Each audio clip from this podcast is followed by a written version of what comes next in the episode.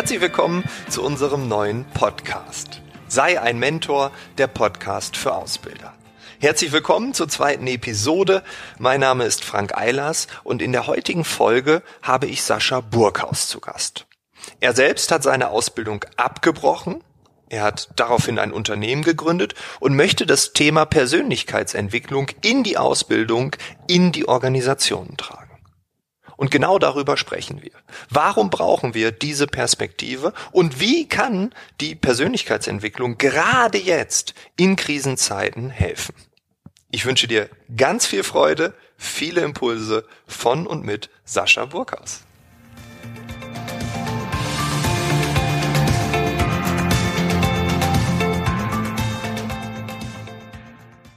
Du hast deine Ausbildung abgebrochen. Warum hast du das gemacht?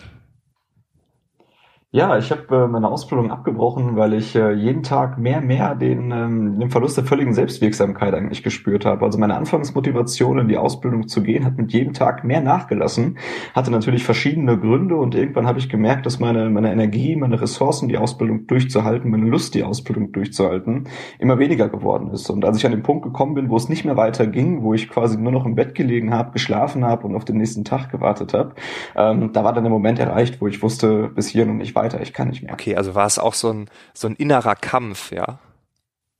Es war jeden Tag ein innerer Kampf. Und äh, ich kann auch bestätigen, dass viele Azubi-Kollegen von damals oder auch viele Azubis, mit denen ich heute zu tun habe, diesen Kampf innerlich führen. Ich glaube auch, dass viele Fach- und Führungskräfte diesen Kampf hin und wieder mal führen. Und das darf auch so sein und ist auch in Ordnung. Aber wenn dieser Kampf jeden Tag stärker und schlimmer wird und schwieriger wird, ähm, weil jeden Tag neue Dinge dazukommen, die einen in diesem Kampf bestätigen, dann wird es natürlich irgendwann ungesund und nicht mehr nur ähm, ja eine normale Herausforderung oder eine normale schwierige Zeit, sondern dann wird es irgendwann wirklich zu einer tieferen Krise. Wie, wie geht da so ein familiäres oder soziales Umfeld um? Weil, also ich kann mir vorstellen, du, du hast das ja sicherlich ab und an mal erzählt und so, dir geht's nicht gut, du kämpfst dagegen an, du bist am Überlegen. Ähm, da gibt's doch bestimmt Stimmen, die dann sagen, dass du doch einfach nur noch für kurze Zeit durchhalten musst, äh, durchhalten oder aushalten. Was ist da passiert? Wie bist du damit umgegangen? Ja, ich sag mal, die Reaktion, die hängt stark vom, vom Verwandtschaftsgrad ab. Ne? okay. Also wenn wir mal bei, beim nächsten Verwandtschaftsgrad anfangen, bei den Eltern, da ist die Reaktion natürlich dann schon noch sehr impulsiv, beziehungsweise sehr besorgniserregend. ähm, ja. das, das nimmt dann so mit dem, mit dem fortschreitenden Verwandtschaftsgrad natürlich ein bisschen ab. Ähm, während man am Anfang noch relativ viel erzählt und auch relativ viele Sorgen mitteilt, hängt natürlich immer auch vom Verhältnis zu den eigenen Eltern ab, was ja immer noch äh, pro Person sehr unterschiedlich sein kann. Ähm, so wird es im Laufe der Zeit weniger, weil diese Stimme nach dem Motto, du musst ja nur noch ein bisschen und halte doch durch und Lehrerjahre sind keine Herrenjahre, die, die üblichen Sätze, die man kennt, äh, die helfen einem irgendwann nicht mehr. Und wenn dann der Betrieb noch herkommt und äh, einem Maßnahmen versucht, äh, wieder auf den rechten Weg zu führen, ihm wieder Motivation zu geben, beispielsweise durch äh, fachliche Nachhilfe, ausbildungsbegleitende Hilfen, dann wird das Symptom bekämpft, aber nicht die Ursache des Problems. Und so fängt der Azubi irgendwann an, die Sache hinzunehmen, äh, nur noch gegen sich anzunehmen anzugehen oder gegen die Ausbildung anzugehen und äh, dementsprechend nicht mehr drüber zu reden, sodass dann auch die Situation immer schlimmer wird und irgendwann, wie bei mir, dann der große Knall kommen muss. Mhm. Warst du während dieses Kampfes orientierungslos? Hast du den Wald vor lauter Bäumen nicht gesehen? Oder war das relativ klar? Da ist Licht am Ende des Tunnels, ich muss abbrechen. Ja, die Orientierungslosigkeit, die war zu Beginn der Ausbildung eigentlich gar nicht vorhanden. Also ich hatte einen ziemlich klaren Plan, wie ich die Ausbildung machen wollte, warum ich die Ausbildung auch machen wollte. Das ist ja so die entscheidende Frage, die viel fehlt, dieser Warum-Faktor.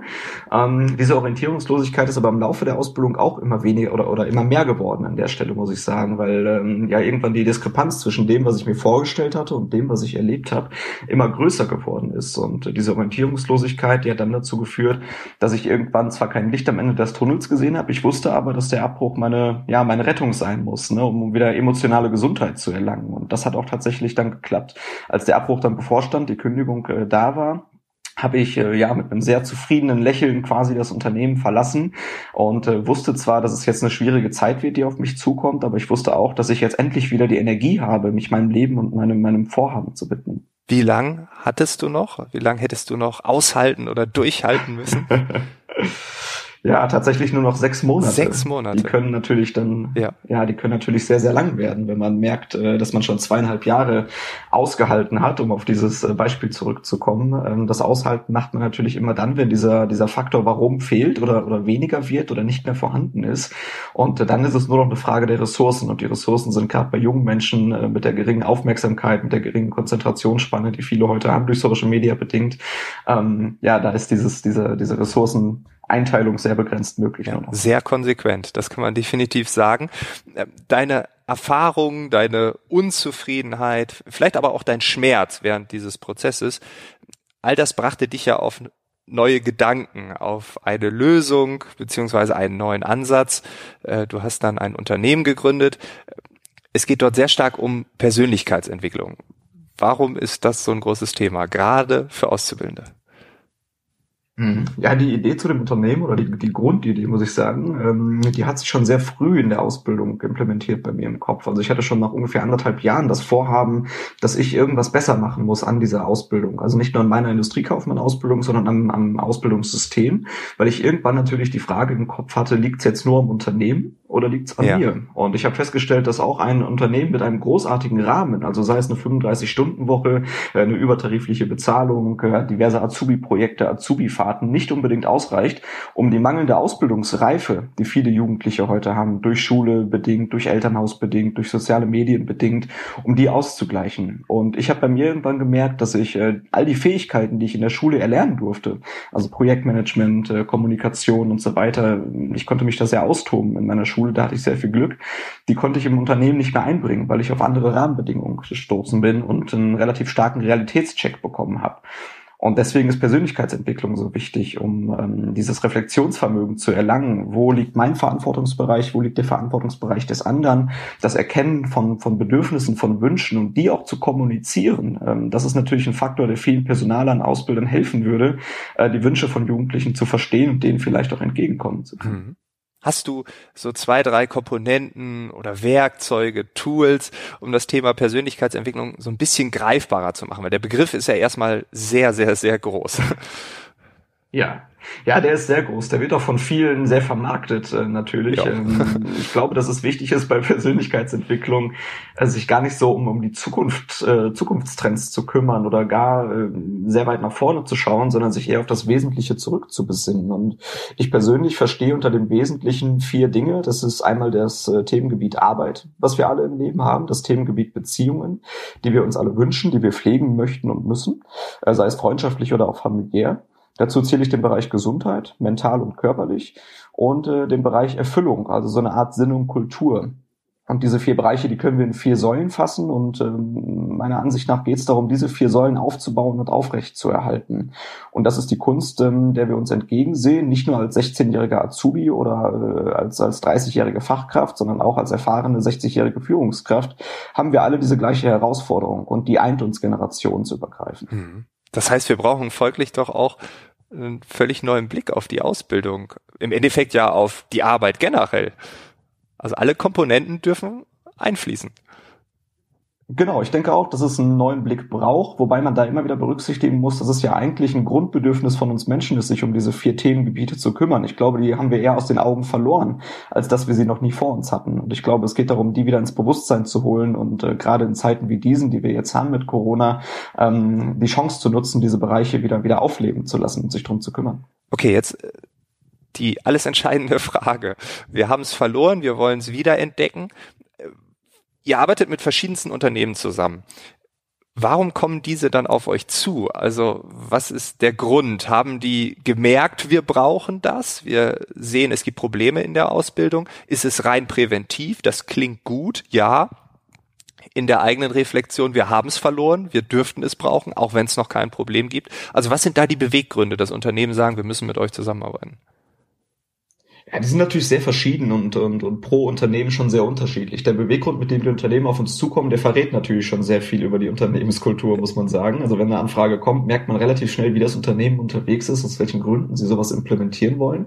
Ähm, übergreifend würde ich sagen, dass viele Unternehmen es erstmal als Personalmaßnahme sehen. Wir müssen irgendwas tun und bevor wir jetzt warten oder bevor wir jetzt ähm, gar nichts tun, machen wir erstmal was. Und es ist eher eine, ja, eine Maßnahme von vielen. Und ähm, das ist, glaube ich, auch ein Problem, dass nicht nur viele Azubis orientierungslos sind, sondern auch sehr viele Unternehmen sehr orientierungslos sind und viele Schnellschüsse nach außen feuern und sich auch da wiederum nicht aufs Wesentliche zurückzubesinnen. Und das Wesentliche meiner Ansicht nach ist es, äh, seinen, seinen, seinen Kolleginnen, seinen Kollegen, seinen Mitarbeitern eine gute Zeit auf der Arbeit zu, zu ermöglichen. Und wenn diese gute Zeit ermöglicht wird, wenn wir uns wohlfühlen auf der Arbeit, wenn wir gerne hingehen, ähm, und das hat nicht nur mit Geld zu tun und auch nicht nur mit dem Obstkorb zu tun, sondern mit einem gewissen Gefühl, vor allen Dingen auch mit Beziehungen, ähm, dann sind all die anderen fachlichen Themen, die noch anstehen, eher zweitrangig. Ja.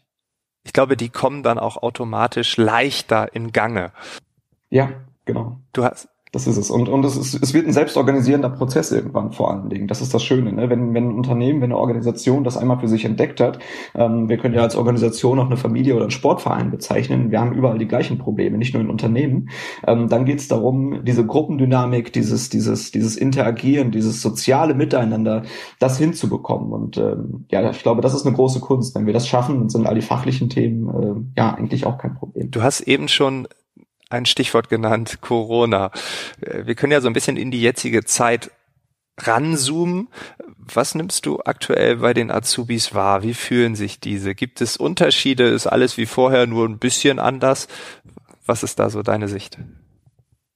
Ja, ich glaube, auf der Arbeitsseite gibt es schon Unterschiede. Also Azubis, die ähm, in Unternehmen mit hoher Kurzarbeitsquote sind, merken schon, dass es irgendwie komisch ist, vielleicht zu Hause zu bleiben, Homeschooling zu machen ähm, oder nur in zwei Tagen die Woche in Betrieb zu gehen. Ähm, das merken die schon. Ich habe das Gefühl, dass viele Azubis aber doch auch dankbar für die Chance sind jetzt, ähm, ähm, dass, sie, dass sie merken, dass es um andere Dinge geht. Gerade wo sie vielleicht auch gezwungen sind, sich mit anderen Dingen zu befassen, äh, merken sie, dass es noch ein anderes Leben da draußen gibt oder, oder eine andere Einstellung zu gewissen Themen gibt. Es gibt aber auch viele Azubis, habe ich das Gefühl, die mit der Zeit gar nichts anzufangen wissen, die ähm, ja eher verunsichert werden und die gar nicht so richtig wissen, wie sie damit umgehen sollen. Und das ist natürlich dann auch eine große Gefahr für ein Unternehmen, diese Azubis langfristig oder mittelfristig ähm, mit dieser ähm, ja, unsicheren Zeit weiter zu verunsichern und damit vielleicht auch in der Persönlichkeitsentwicklung zu behindern. Hm. Was könnte man da tun?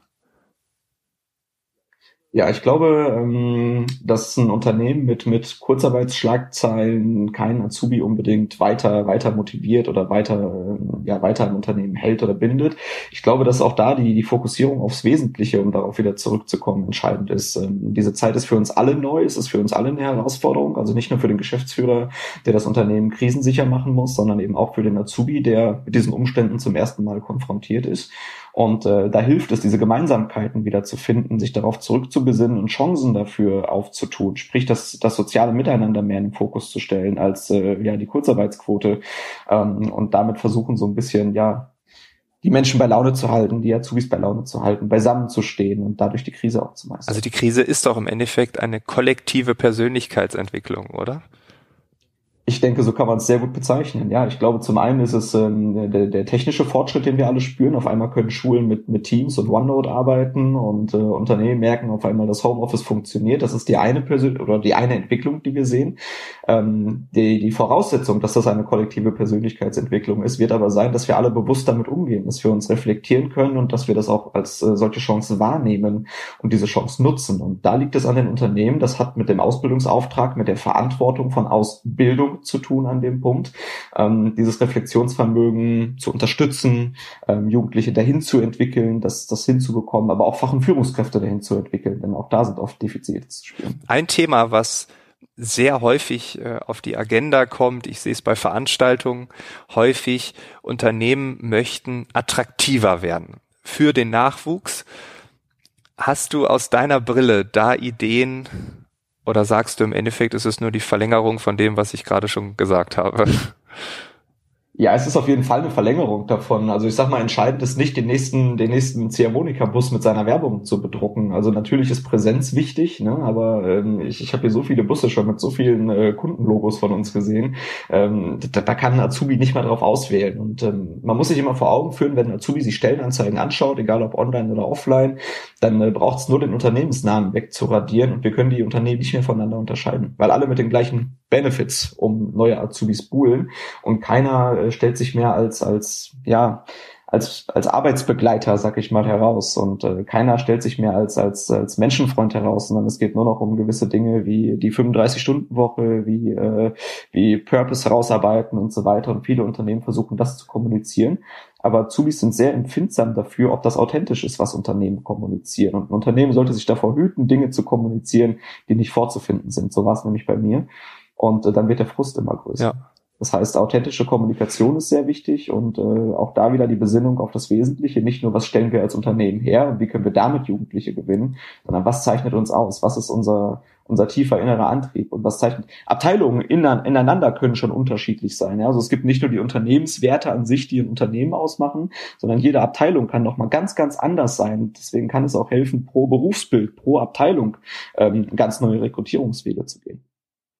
Wunderbar. Sascha, vielen Dank für deinen Exkurs, für deine Einsichten, äh, für deinen deinen Weg, den du ja gegangen bist, der ja nicht nur schlecht war, weil du hast ja daraus etwas gelernt, du hast etwas entwickelt und äh, das ist, glaube ich, die Quintessenz ne, aus jedem negativen Erlebnis kann ja danach etwas sehr, sehr Positives werden. Von daher ähm, auch in puncto Corona, es ist nicht alles schlecht, auch wenn viele Dinge da draußen nicht so toll sind. Aber wir merken, du hast auch einige Punkte ja schon angesprochen, ja, es gibt auch da Tendenzen, die werden langfristig wahrscheinlich einen positiven Effekt haben. Wir wollen es schwer hoffen. Danke fürs Gespräch. Hat mir sehr viel Spaß gemacht. Ja. ja, vielen Dank. Alles Gute. Bis bald. Ciao. Dir auch. Danke. Ciao. Das war unsere zweite Ausgabe. Wenn du Wünsche, Feedback oder konkrete Fragen hast, schreib uns gerne eine Nachricht. Wir möchten mit diesem Podcast am Puls der Zeit sein und die Themen besprechen, die gerade jetzt wirklich, wirklich wichtig sind. Wir freuen uns auf jede Nachricht. Wenn du noch Zeit und Muße hast, in Corona-Zeiten die eigene Weiterbildung voranzutreiben oder eine spannende Plattform für die Azubis brauchst, schau gerne mal bei Elements of AI nach. Dort kann man das Thema künstliche Intelligenz auf eine ganz besondere Art und Weise lernen. Mehr Infos zu aktuellen Ausbildungsthemen gibt es auch auf der Website Stark für Ausbildung. Beide Seiten sind in den Show Notes verlinkt. Ich freue mich, wenn du in der nächsten Episode wieder dabei bist. Ich wünsche dir alles Gute, bleib gesund.